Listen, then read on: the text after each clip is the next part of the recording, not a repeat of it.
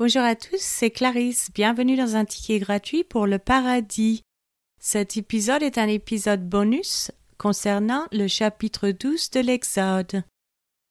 Qu'y a-t-il d'important à ce que les os de l'agneau ne soient pas brisés Lorsque Dieu a donné à Moïse et à Aaron les règles de la Pâque, certaines auraient pu sembler non conventionnelles.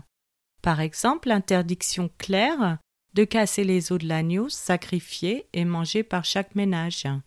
Pourquoi Dieu a-t-il insisté là-dessus? Cette commande, que l'agneau de Pâques n'ait pas les pattes brisées, a un poids symbolique. Lorsque Jésus, que Jean-Baptiste proclamait être l'agneau de Dieu qui ôte le péché du monde, dans Jean chapitre 1 verset 29, a été crucifié, aucun de ses os n'a été brisé. Jean chapitre 19 versets 31 à 34 nous raconte que lorsque les soldats vinrent à Jésus pour lui casser les jambes afin de hâter sa mort, ils découvrirent qu'il était déjà mort. Alors ils lui percèrent le côté avec une lance, mais ils ne lui brisèrent pas les jambes.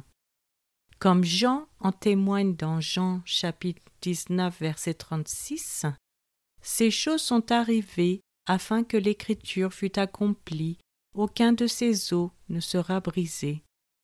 La règle de l'Exode, chapitre 12, verset 46, où il est dit On ne la mangera que dans la maison, vous n'emporterez point de chair hors de la maison, et vous ne briserez aucun os, est également prophétiquement reprise dans le psaume, chapitre 34, verset 20 Il garde tous ses os, aucun d'eux n'est brisé. Dans les moindres détails de sa mort, Jésus accomplit les prophéties concernant le Messie, vérifiant qu'il l'était, comme le prétendait Jean-Baptiste, l'agneau sacrificiel de Dieu. Je vous remercie à tous d'avoir écouté. C'était Clarisse dans un ticket gratuit pour le paradis.